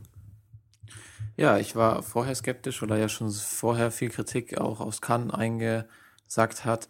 Ich war nach dem Film nicht ganz so begeistert. Ich war sehr gemischt, aber ich muss sagen, seitdem wächst der Film so ein bisschen an mir und mittlerweile äh, bin ich doch der Meinung, es war ein ganz guter Film. Ich finde, der hat äh, einige Probleme, aber die Schauspieler sind halt hier schon wirklich toll und ähm, es entwickelt sich eine unglaubliche Dynamik, wenn vier Leute oder halt quasi der ganze Cast irgendwie in einem Gespräch vermittelt äh, zusammen sind. Und Wen haben wir denn hier im Cast? Naja, wir haben Lea Seydoux, wir haben Mario Cotillard, wir haben äh, Vincent Cassel und eben äh, Gaspar Uyel, den Hauptdarsteller, der halt ein bisschen blass bleibt. Also er ist eine sehr schwierige Person. Er ist mehr so ein bisschen ein Außenstehender. Er kommt seit nach zwölf Jahren zurück in diese Familie und weiß auch nicht, wie er sich verhalten soll. Und er beobachtet mehr, während dann seine ganze Familie äh, sich gegenseitig mit Worten zerfleischt. Sie äh, beschimpfen sich, sie reden aneinander vorbei.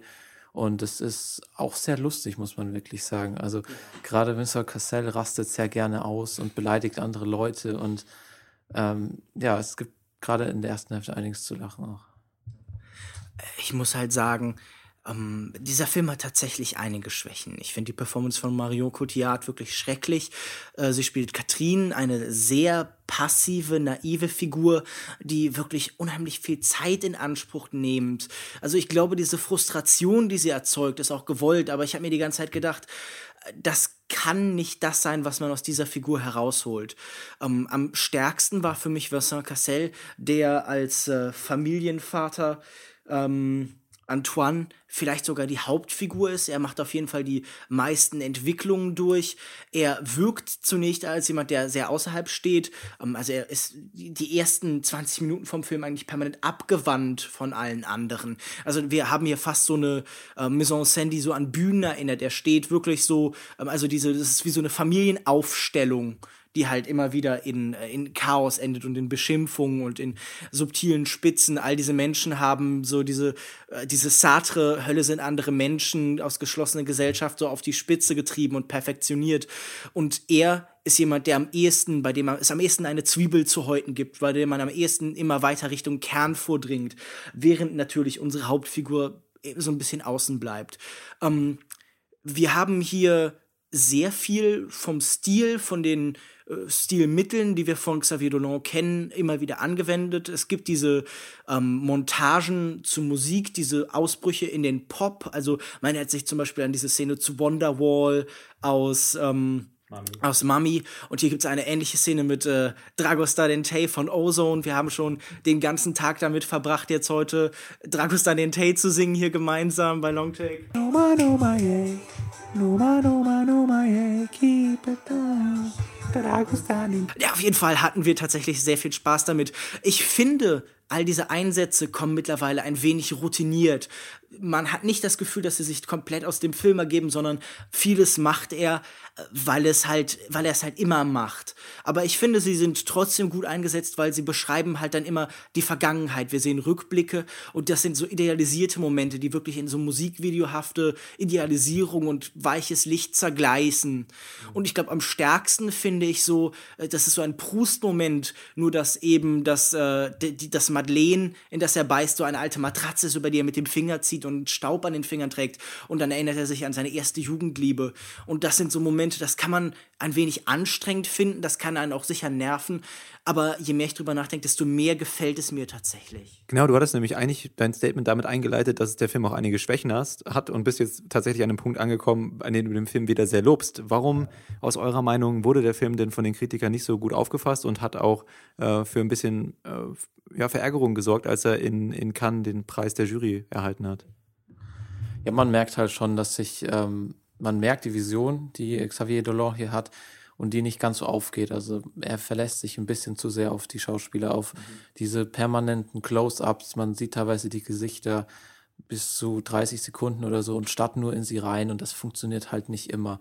Dann gibt es viele Dialoge, gerade wenn nur zwei Leute, zum Beispiel ähm, Gaspar Uliel mit seiner Mutter oder auch eben mit Mario Cotillard, die sind teilweise sehr mühselig, die sind dann mehrere Minuten lang und es dreht sich immer so im Kreis. Das funktioniert alles nicht so. Also ich kann verstehen, wo der Unmut herkommt und auch, dass ähm, die Figuren sind halt alle so fremd. Also die emotionale Wucht ähm, erreicht der Film nie. Also das wollte er wahrscheinlich, aber dadurch, dass die Figuren doch alle sehr, ja, sehr anstrengend und, und äh, distanziert sind, bleibt halt diese wirklich große Emotionalität einfach aus. Also ich muss sagen, mich hat die Emotion tatsächlich an mehreren Stellen sehr erreicht. Gerade so das Finale dieser Entwicklung von Vincent Cassel gegen Ende fand ich wirklich tatsächlich bewegend. Ich glaube, was viele Menschen hier gestört hat, war vor allem dieser Formwille. Lukas hat das ja schon angesprochen, wir sind die ganze Zeit in den Nahaufnahmen. Alle diese Figuren sind immer in ihrem Bild allein und isoliert, also diese Familie zersplittert. Ich finde, das ist ein sehr schöner Dolan-Touch, dass einmal wir dann eine totale von der Gruppe haben, aber erst in dem Moment, in dem die Mutter weggeht. Äh, die Figur heißt tatsächlich tatsächlich hier nur die Mutter und es ist wieder so eine dieser tyrannischen Xantippe-Figuren, die über der Familie steht und grausam alles beherrscht, die man von eben Dolor kennt. Also seine Entsprechung so des Kafka-Vaters oder sowas. Und ähm, ich glaube, dieser Film ist halt tatsächlich anstrengend und gerade im Mittelteil bleibt er so ein bisschen stehen auf einmal. Das ist sehr irritierend. Also er hat meistens eigentlich wirklich so eine gute Progression und so einen Fluss drin. Und so in der Mitte gibt es so ein, zwei Szenen, wo die Figuren isoliert werden. Also zum Beispiel eine Szene mit Lea Seydoux im Jugendzimmer ähm, oder mit äh, mit äh, ähm, seiner Mutter in einem so einem Gartenhaus, in einer Scheune oder so, die ja wirklich so ähm, die wie so Showstopper sind, wo man sich denkt, so, warum geht das denn jetzt nicht weiter? Was erzählt man denn hier? Also ich finde, äh, die haben auch immer wieder sehr schöne Momente und Ideen. Also zum Beispiel ist dieses Lea Seydoux Jugendzimmer wirklich tatsächlich genau wie man sich so ein Mädchen, Teenager-Jugendzimmer zu dieser Zeit vorstellen kann, mit äh, gefallenen Engel gemalt an der Wand, im Hintergrund läuft Blink. Ähm, man muss auch einfach sagen, Xavier Dolan ist einer der besten darin, wenn es darum geht, äh, miserablen Geschmack zu überhöhen und zu etwas machen, das mehr ist als einfach nur Trash und äh, so, ja, Kult.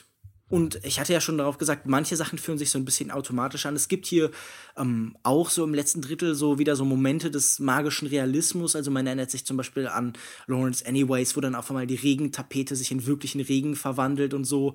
Und ähm, man könnte die hier fast als so ein bisschen äh, plakativ verstehen, dass man hier am Ende so äh, Todesmotive hat, die dann einfach halt sehr offensichtlich werden. Aber mir hat das tatsächlich gefallen. Also ich finde, das ist einfach, ergibt sich sehr organisch aus seinem Stil und äh, ja, also ich, ich muss einfach sagen, ich glaube nicht, dass das irgendwie sein schwächster Film ist. Also ich finde, es ist ähm, nicht sein bester, aber auf jeden Fall äh, eine Empfehlung von mir. Ja, ich glaube, ihr wart beide relativ angetan, eher als, als die durchschnittliche Kritikermeinung das äh, vielleicht vermuten lassen würde. Das ist also einfach das Ende der Welt von Xavier Dolan. Sollte ursprünglich am 29. Dezember rauskommen. Hardy hat uns gestern erzählt, dass er in den Januar gepusht wurde, glaube ich. Der Ach so, La La Land war das. Na gut, dann kommt dieser Film immer noch am 29. Dezember bei uns in die Kinos. Könnt ihn also über die Ferien äh, zwischen den Jahren fast schauen. Ähm, ich werde ihn dann auch das erste Mal sehen, weil ich nie. Einfach das Ende des Jahres. Einfach das Ende des Jahres einfach am Ende des Jahres einfach das Ende der Welt sehen. Ich werde ihn mir dann auch nochmal zu Gemüte führen, weil ich das hier leider nicht geschafft habe. Kommen wir zu einem Film, den wir alle drei gesehen haben. Das ist der neue Film von Hong Sang-so, einem südkoreanischen Regisseur. Der Film nennt sich Yourself and Yours und äh, ja, wir haben uns sehr auf den Film gefreut, weil auch schon im letzten Jahr auf dem Filmfest ein Film von ihm lief, nämlich Right Now, Wrong Then, der uns sehr gut gefallen hat. Und auch der neue Film würde ich sagen, ist hier bei uns allen dreien auf viel Zuneigung gestoßen. Es ist der, es ist ein Film über, ja, im Prinzip eine Beziehung, eine schwierige Phase in einer Beziehung zwischen äh, einem Mann und einer Frau, nämlich äh, die Frau heißt Min Jung, die südkoreanische Aussprache, nicht die norddeutsche Aussprache, Min Jung. Und äh, den anderen habe ich schon wieder, der ist mir. Und der Mann heißt äh, Jung Soo, er ist Maler. Seine Mutter ist gerade äh, schwer erkrankt. Äh, vielleicht liegt sie sogar im Sterben, das wird nicht genau erklärt. Auf jeden Fall ähm, ist sein Problem äh, Min Jung. Genau, also es, es kursiert ein Gerücht, dass Min Jung wieder dem Alkohol verfallen ist. Sie hatte da anscheinend schon mal äh, in ihren jüngeren Jahren ein Problem mit Alkohol und ein guter Freund von ihm erzählt dann eben, ähm, erzählt ihm eben, dass eventuell, dass sie häufiger mal wieder in Bars gesehen wurde alleine und sich da anscheinend mit einem Typen gestritten hat. Und ähm, ja, es ergibt sich dann so, dass, das, dass er sie damit konfrontiert und sie sich dann dazu entscheidet, erstmal ein wenig Zeit ohne ihn ver verbringen zu wollen, etwas Abstand zu schaffen. Und während Jung So, der männliche Teil dieser Beziehung, eben sehr unter dem Verlust seiner Freundin leidet und merkt, wie sehr er sie eigentlich liebt, begibt sie sich ähm, ja auf abendliche Exkurse mit immer neuen Männern. Sie hat fast jeden Abend einen neuen Mann und gabelt diese auf sehr ähm, ja, mysteriöse, kuriose Art und Weise in, in ihren Lieblingsbars auf. Es ist, denke ich, wieder ein sehr humorvoller Film über, über Beziehungen, ähm, der wie für Hong Sang-so üblich, zumindest äh, wie auch in seinem letzten Beitrag, auf eine sehr originelle Art und Weise strukturiert wurde. Ich denke, es ist wie so oft vor allen Dingen auch ein Film über Identität und über die Frage, wie weit wir in Beziehungen den Partner nach unseren eigenen Bedürfnissen formen. Also ich meine, das ist ja ein, ein Thema, das wir aus dem Kino spätestens seit Vertigo oder zum Beispiel auch einem Film wie Solaris kennen. Nur, dass wir das hier eben nicht über Genreerzählungen haben, sondern tatsächlich halt in diesem ganz einfachen, ähm, vielleicht irgendwie vom Gefühl her banalen Rahmen.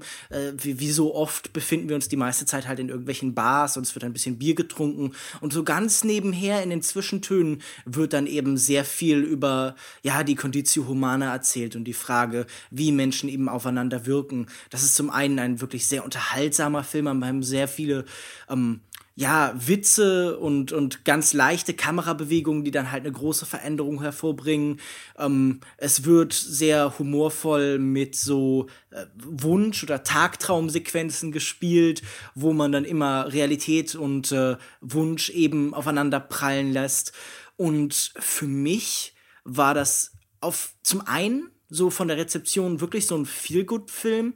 Und zwar nicht, weil er darauf angelegt war, sondern weil er bei mir ein gutes Gefühl anschafft. Also er ist tatsächlich eigentlich gar nicht so seicht, sondern handelt von relativ ernsten Sachen, nämlich so von dem Verlust des Selbst und dann von der Frage, wie sehr wir ähm, uns, wie, ob sich Menschen verändern können ob Menschen jemals ein anderer sein werden oder ob wir halt dazu bestimmt sind, auf immer demselben Pfad zu laufen. Und, und trotzdem hatte ich wirklich das Gefühl, ich könnte äh, Stunde um Stunde in dieser Welt verbringen und da herumdriften und diese kleinen, absurden Erlebnisse mit den Figuren eben zusammen haben. Und es würde mir immer weiter Freude bereiten. Was halt auch vor allem daran liegt, dass es ein sehr, im Ton sehr leicht ist, trotz seinen ernsten Themen. Man bekommt einfach gute Laune, man kommt, bekommt Lust, mit den Charakteren in der Bar einzutrinken. Und äh, der Film dauert 90 Minuten, ist super kompakt ähm, in der Zeit passiert so viel, obwohl die Geschichte jetzt nicht wie oft, wie so oft äh, parallel mehrmals erzählt wird, sondern es sich immer weiter spinnt, äh, wird trotzdem aus so vielen Perspektiven erzählt und es passieren immer wieder andere Dinge, andere Leute werden kennengelernt. Und ich finde, es ist eine sehr ähm, interessante Ansichtsweise auch mit der Person, also mit der, ja, mit der Frau, die dann eben so spielt und sich dadurch wirklich ein lustiges ähm, eine lustige Situation entwickelt.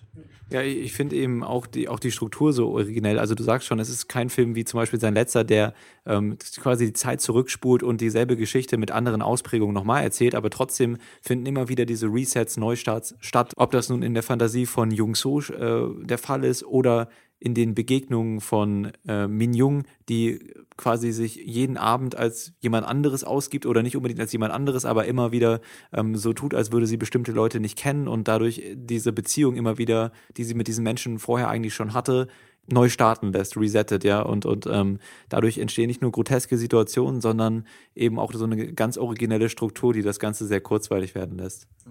Grotesk finde ich vielleicht fast ein bisschen hart, sie sind vielleicht ein bisschen absurd oder so, ja, aber auf jeden Fall finde ich das sehr interessant. Äh, Min Jung erzählt ja immer wieder, sie würde diese Menschen nicht kennen. Ein anderes Mal sagt sie, sie hätte eine Zwillingsschwester. Und äh, das war, ich, eh, war eben das, was ich vorhin schon meinte, wo man dann eben die Vergleiche zu sowas wie Vertigo und Solaris erzählen kann, wo zwei Menschen nebeneinander zu existieren scheinen und nie klar ist, welche Version denn jetzt die echte ist. Identität zerfasert bei Hong Sang-soo ja öfter mal eben in verschiedene Entwicklungen und das wird hier eben ja auch nochmal vorgeführt. Und ich mag, wie er dann letztendlich zusammenfindet, wie er wirklich so unheimlich kluge Beobachtungen über Beziehungen macht und wie zärtlich er eben mit seinen Figuren umgeht. Er kann an manchen Stellen auch mal einen bösen Witz über sie machen und zeigen, wie egoistisch sie sein können und so, aber äh, da ist so einfach so eine Grundempathie für diese mhm. unperfekten Menschen, für diese Imperfektion und das finde ich sehr, sehr angenehm. Und gleichzeitig ist auch in der Ungewissheit äh, ein bisschen Mystery mit drin, Spannung in, die, in, dieser Komödie, weil man immer selbst versucht herauszufinden, welche Partei hat jetzt hier recht, äh, was ist eigentlich mit ihr los, warum macht sie das? Äh, und die, die Themen hast du ja schon angesprochen, ich würde dir komplett zustimmen. Und auch nochmal unterstreichen, dass ich das eben auch für einen Film halte, mit dem man unglaublich gerne Zeit verbringt. Also ich merke das immer, ich habe es im letzten Jahr schon gemerkt und jetzt auch wieder mit dem Hongkong so, dass man, sobald man aus dem Kino raus ist und über, darüber nachdenkt, möchte man eigentlich wieder zurück in den Saal und wieder zurück in diese Welt und mit diesen Leuten chillen und äh, ja. Das ist halt auch äh, diese Wiederholung, die den Hong Sang-so-Film angelehnt ist, die äh, kann man dann auch nachvollziehen. Man denkt sich nämlich auch wirklich sofort, den Film würde ich jetzt gerne nochmal gucken.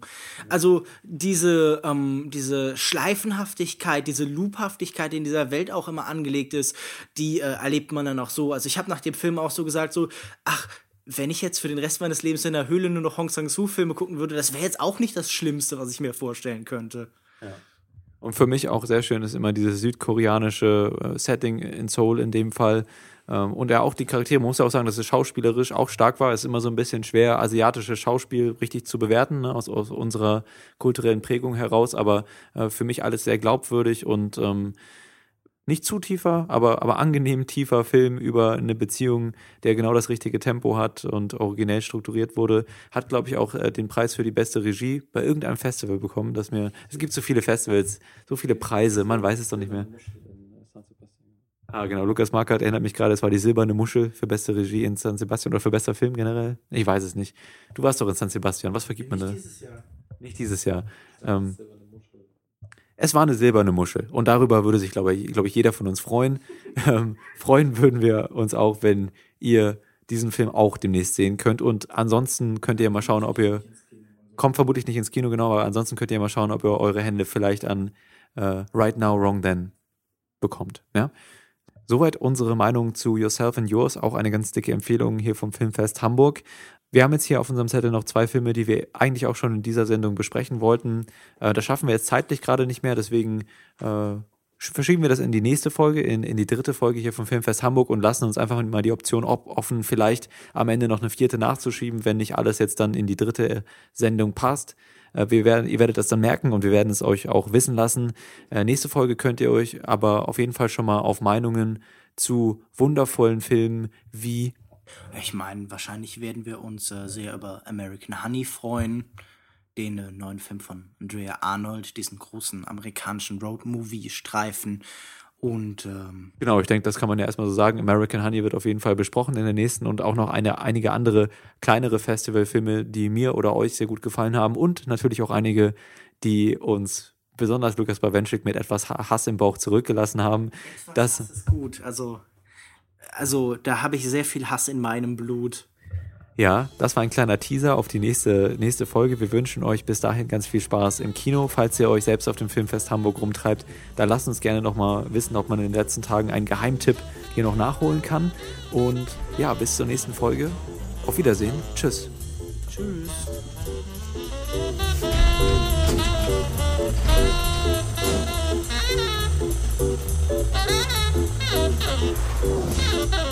Okay,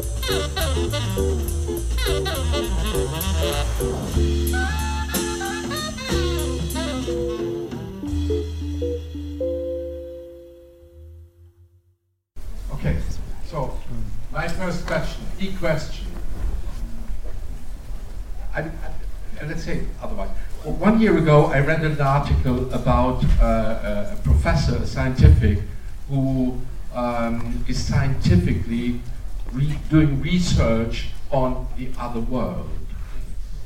How is it with you? Did you research on the other world? Uh, I, I, don't. I don't think uh, you have to do much much research on the other world because it's uh, it's something that's happening within you. I mean, you know, it's uh, um, the, the, the, world around us is seen through our eyes and processed through our brains, and uh, whatever goes on that's uh, strange usually sends you back to your own issues. Uh, so uh, I, I, I think uh, you know it's it, this this movie. Sorry. Oh, okay. Sorry, sorry. Uh, the, um, this movie is, is, is so much about the tension, about the, you know our lives in the material world, in a world that's increasingly materialistic, and and our imaginations, our fantasies, our longings that are that you know bring us to some kind of inner world. So if, if there's such thing as an other world, it's more our inner world than, uh, than anything else. Um, and uh, but if, if we if we um, discuss the scientific side of it, it's you know it the what, what what I was got very interested in when I was uh, writing and preparing this film is how much um, during the second half of the 19th century.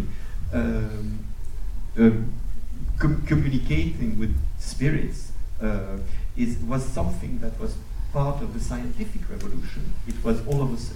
Yes, it had been part of magic during the you know the, uh, in, in, in, in the um, uh, previously, but the same way as all of a sudden, you know, you had X-rays, you had uh, uh, radio transmission, you had photography. You, you, you, all of a sudden, you know, we, the world opened up, and we realized that in um, the the, in, the invisible around us was uh, um, uh, inhabited by forces that, and why why why not why why, not imagine that there is also another world? So the same scientists who were uh, the, at the center of the, the, scientific revolution research extremely seriously and took extremely seriously manifestation from some kind of uh, parallel world. Of course, uh, it didn't really uh, work, uh, and and it and it went back into the area of magic and crazy imaginations. But but I, I, you know I I kind of used this kind of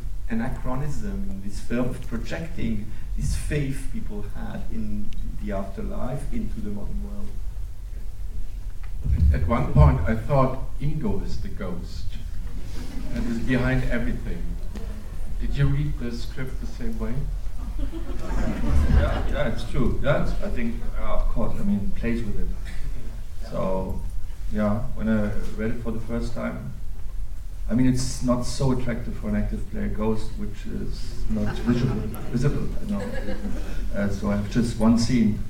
But you're uh, always present, so. Uh, it's true. Uh, that was the most uh, difficult thing, maybe, for me to do to create a scene or a, ca a character who provokes a kind of echo that lasts till the end of the movie. And yeah. I mean, it was interesting for me. I don't want to explain you the movie, uh, but um, today uh, I saw it completely different. Uh, it, so it was. I saw it in Cannes for the first time, and uh, I haven't seen it before. And, and today, I, uh, without telling you what, but uh, I had a complete different interpretation. It's interesting, fascinating for me. Um, yeah then you saw the film in Cannes, and it's really really tough when, when, when, you when, when it's your own film showing on that screen with that with, with that audience. I mean, um, for me, it's uh, I just I'm, I'm, not watching the film. I mean, I'm just I don't know. I'm waiting for it to go over. yeah, yeah, no, absolutely, you're right. But on the other hand, I mean, I read the script. You know, I, I was dealing with the subject for a long time, and we were working on it. And then I saw it in Cannes, and now I'm seeing it half a year, a year later, and I, I realized that it has so much to do with the circumstances you are in and then, then your needs, your, your personal needs. And, and, and today, yeah, I was, yeah, I will, I will tell you later. Also, you're, you have to leave. Uh, alles gut, nein, alles gut.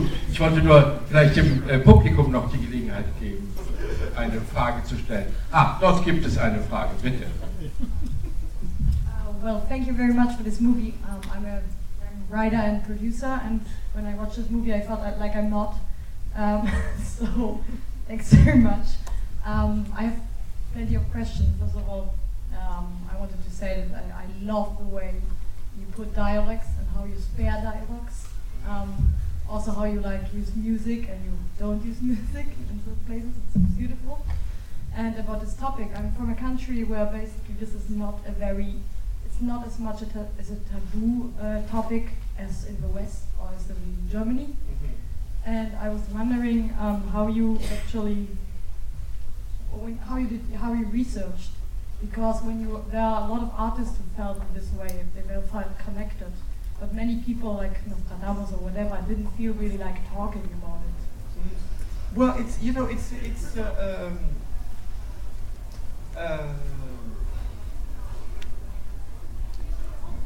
movies they kind of come to you in a certain way. You know, I, I, I think that what I had in mind when I started writing this was the character of Maureen, uh, which grew and grew. I mean, I, it's uh, I, I I started with a character who does a job she does not like, you know, who, who and who has some kind of inner life that kind of saves her from whatever boring job, what, what boring day job she has, which is basically what we all go through in a way or another. I- I'm, I'm saying that in the sense that uh, I was interested in the fact that there is some, in, a, in an increasingly materialistic world, there is some salvation, some redemption in the world of ideas, which is very despised. You know, people that people believe in tangible things, they believe in tangible values, where ultimately what gives us pleasure in life is the, our, our imagination and our, the world of our, our ideas. So I, that's that's what I started with, and it kind of expanded into this uh, character trying to connect connect with the invisible, and. Um, and in a certain way, it was all, it was inspired by a friend, you know, some someone I, I know who does that as a job. I mean, she's a psychic. I mean, she's in, in San Francisco, and she, she she has a job, and her job is visiting houses and making sure it's okay to buy them because they are not inhabited by it. Uh, and uh, and you know, and she has a business card, and she has an office and whatever. You know, she, it, it's uh, um, and and then I, I realized also when I when, when I was like researching the film, and also in, in, in modern terms, where you look on the internet, it's it's, it's, fascinating um, how kids relate to this notion of afterlife. How uh, you know how, you ha- how much you have like a subculture of people who are convinced that, that, you, that there are ways of communicating with with, with, with, an, with another world, um, and um, um, but most of all, uh, it's it's it's once you start looking into it, it's fascinating how uh, this notion was connected to the birth of modern, modern art. Because you know, I mentioned Ilma af Klint. I think she's a very, I mean, she's an extraordinary figure because she's this woman artist who was one of the key figures of the of, of invention of abstraction, and and who has been totally ignored mostly because she, she didn't want her art to be shown, but ultimately uh, he, the history of modern art has to be rewritten now we know her work. And, uh, uh, but, but it's not just her, it's Mondrian, it's Kandinsky, who all had roots in theosophy and who had some kind of. A, what, what, what I am trying to say is that a lot of the expressions of modern art that seem incredibly materialistic and breaking from the spirituality of, of, of, of, uh, of previous art ultimately are deeply connected to, to, to, to the presence of spirituality in, in, in, in, in Western society. Um, so it's all big ideas connecting to one small character, you know, etc. But, but I, I think it, it's, it's really what inspired this, this story where I really wanted, you know, to have um, realistic uh, uh, approach to the relationship with the mother, with, with, with, with, the, with, with the invisible. And, and, and again, uh, to me, it's all summed up in the notion that we all live with ghosts. We all have our own ghosts. We are all we, we all have a dialogue with people we have loved and who are gone. You know, it's, it's so it, it's it's uh, it, it uh, when when you try to deal with it in terms of cinema, it brings you to genre filmmaking or whatever. But ultimately, it's much more simple than that. It brings you back to, to yourself. Hopefully. Well, I'm sure we all won't be able to sleep for like a week, so. Um, I hope. Yeah. I'm sorry. Um, I get to know that uh, you are very well, very close to Asian cinema. And uh, that by a long time you were very fascinated by Kung Fu films, where you also have that very magical part. What, what was it important also for this film, for aesthetically? Uh, no, no, but, but uh, yes, also in the sense that ghosts are very present, you know, in uh, in, in, in, in, Asian culture, and, and, Asian culture has been extremely important for me, including because I spent a lot of time there. But uh, uh, I, I, was very. I, I, think that when I thought about how to approach this film and how to approach Chinese cinema gave me a couple of keys. I mean, like even the way to represent ghosts is something that brings back to, to Hong Kong movies in the 50s. I wanted a very naive, naive I mean, in the sense, uh, um, something that hasn't not, has not much to do with, with, with technology, with digital art or whatever, but, uh, I, I, I, but something that had to do with how, uh, for instance, uh, spirit mediums photographed spirit, I mean, pretended they were to photograph spirit, I mean, this in, uh, in, in, the late 19th, in the, in the late 19th century, but also how uh, ghosts were represented in those black and white Cantonese films, which are not much shown, I must say. So you're, there's little chance you're familiar with them, but they are, they they are kind of interesting. Eugene. noch eine Frage, sonst. Ah, no, excuse me. Should I wait for the mic? So,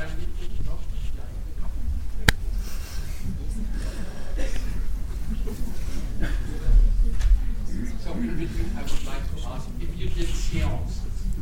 You no. and the whole ah. film team. No. No. No. no. Okay.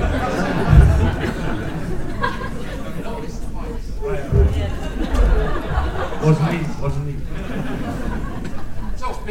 Uh, thank you both for this great film. Uh, my question would be to Mr. Assayas: Did you worry about? Did you worry at all about um, the idea of having the central conversation of the movie and such a long conversation play out simply on an iPhone screen? And maybe what did you like about the idea? Um, actually, uh, um, it's it's. Uh, um,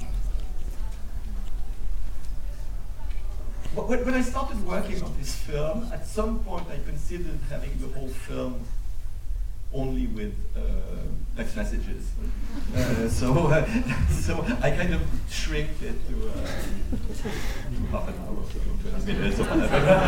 Uh, but uh, no, I, no, I, I, I like the idea of, I, I like the, the energy. I mean, I like the dynamics of text messaging uh, it's because it's you know it becomes such a huge big part of our lives, but it's uh, it all it also has its own um, logic. It has its, its own uh, suspense. It has its own uh, tension, and um, and and it's a little bit like poetry. Uh, you know, I mean, I mean, I'm saying that in the sense that uh, we when we send text messages, it's so condensed. Every single word is so echoes so strongly. I think it's a very powerful mean of communication.